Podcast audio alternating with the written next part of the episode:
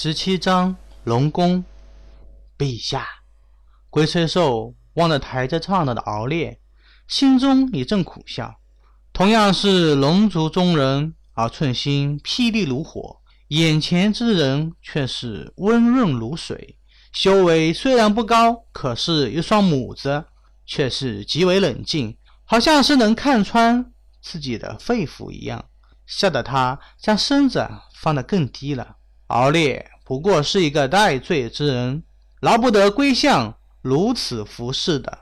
敖烈做了一个邀请的姿势，淡笑道：“都是我们家那妹子生性顽劣，龟相虽然有怠慢之处，还请龟相恕罪呀。”龟虽寿心中一阵苦笑，谁敢得罪那个疯女人？敢直接闯入澜沧江龟族领地，向龟族要人，还找澜沧江龙王要兵马。可怜澜沧江周围数千里都被那个疯女人给祸害了，这才有了眼前金碧辉煌的龙宫啊！只是龟虽寿，却是不敢说话。三哥，远处一道赤红色的光芒一闪而没。接着就听见点将台边的战鼓轰然响起，整个龙宫震动，而敖畅心已经落在了敖烈身边。怎么样？这就是你的龙宫啊，比以前那个要好看多了。而寸心很得意地说道：“这位是龟虽寿，是澜沧江龟族的族老，知道三哥在这里，心中向往，所以主动来龙宫。”帮忙三哥管理好龙宫，我看他可怜，所以就让他来了。三哥，你可满意？敖烈一阵苦笑，看了龟虽寿一眼，知道恐怕这个龟虽寿也是被逼而来。当下孔拱手说道：“三妹无礼，龟相恕罪。公主殿下天真浪漫，臣十分欢喜。”龟虽寿赶紧说道：“陛下。”虽然陛下是戴罪之躯，可还是西海龙宫三太子。如今因筹建，也不能跌了西海龙宫的威风。上至丞相、将军，下至夜叉宫女，都要存在，不能有任何缺少的地方。龙宫规矩也是要定下来，开府之日也要宴请四方邻居。这样才能成为真正的龙宫。敖烈一阵苦笑，自己不仅仅是戴罪之身，最重要的是，再过几个月，唐僧就会东来，那个时候自己就要跟随唐僧去西天取经了。眼前的龙宫也不过是日后修行之所。至于龙宫之中的文臣武将、归向穷将，恐怕自己离开之后，这些人也是会分崩离析。广邀道友的事情就算了，我本是戴罪之身，只是得到观音菩萨保举，日后将跟随大唐圣僧西行，前往西方灵山拜见佛祖，求取佛门真经，非几十载不会归来。敖烈想了想，决定还是与龟虽寿。说了个明白，区区几十载，何足道哉？没想到龟虽寿听了之后大喜，拱手说道：“能跟随圣僧西行，此乃大功德事也。龙宫上下也必定会安心坐镇龙宫，等待陛下归来呀。”哦，敖略顿时惊讶地询问道。龟相可知道，敖烈跟随圣僧做什么？不过是一个坐骑而已。哈哈，陛下，此乃大功德之事。陛下乃是龙宫之主，归来之日，龙宫之下，功德覆盖，众将都可以在陛下护卫下消灾解难，就是连修行的速度。也将会增加许多呀！龟虽寿却是哈哈大笑，说道：“陛下能见众臣功德气运，众臣何尝不是依附在陛下身边呐？佛门神通广大，功德甚多。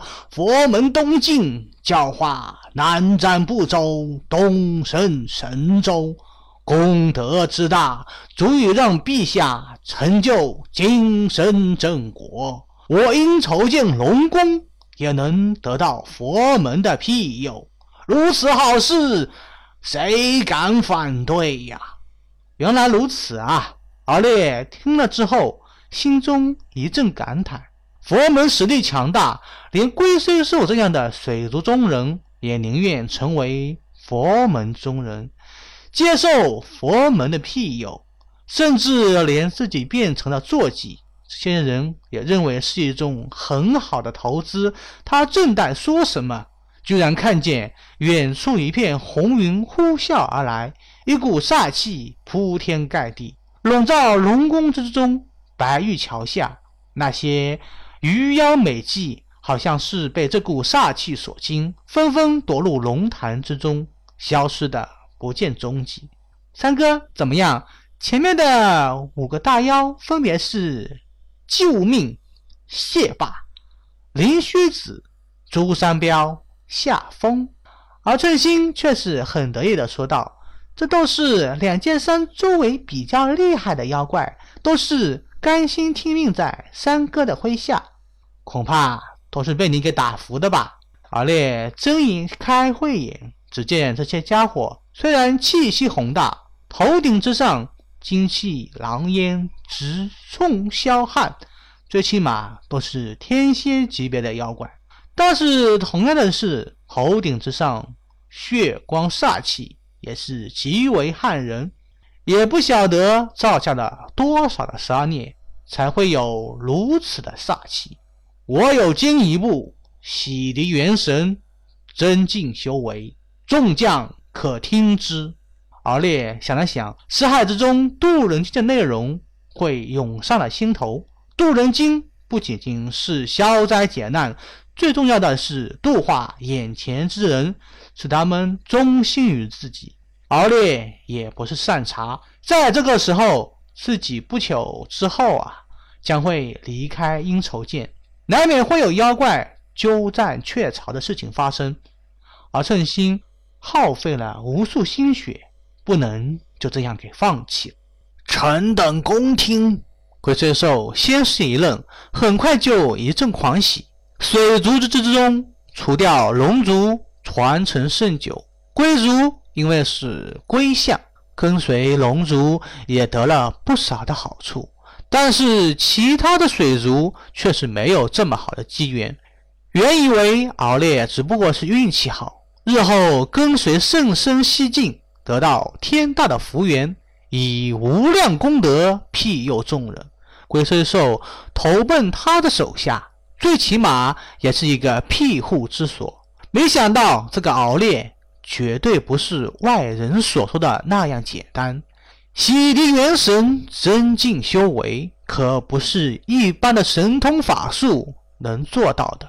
当下抢先应了下来，在前面。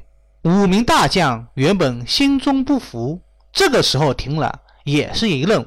不过看着站在敖烈身边的敖寸心，还是很识相的盘坐下来，等候敖烈讲清原始洞玄灵宝本章，上品妙手十回渡人，百魔隐喻离合自然。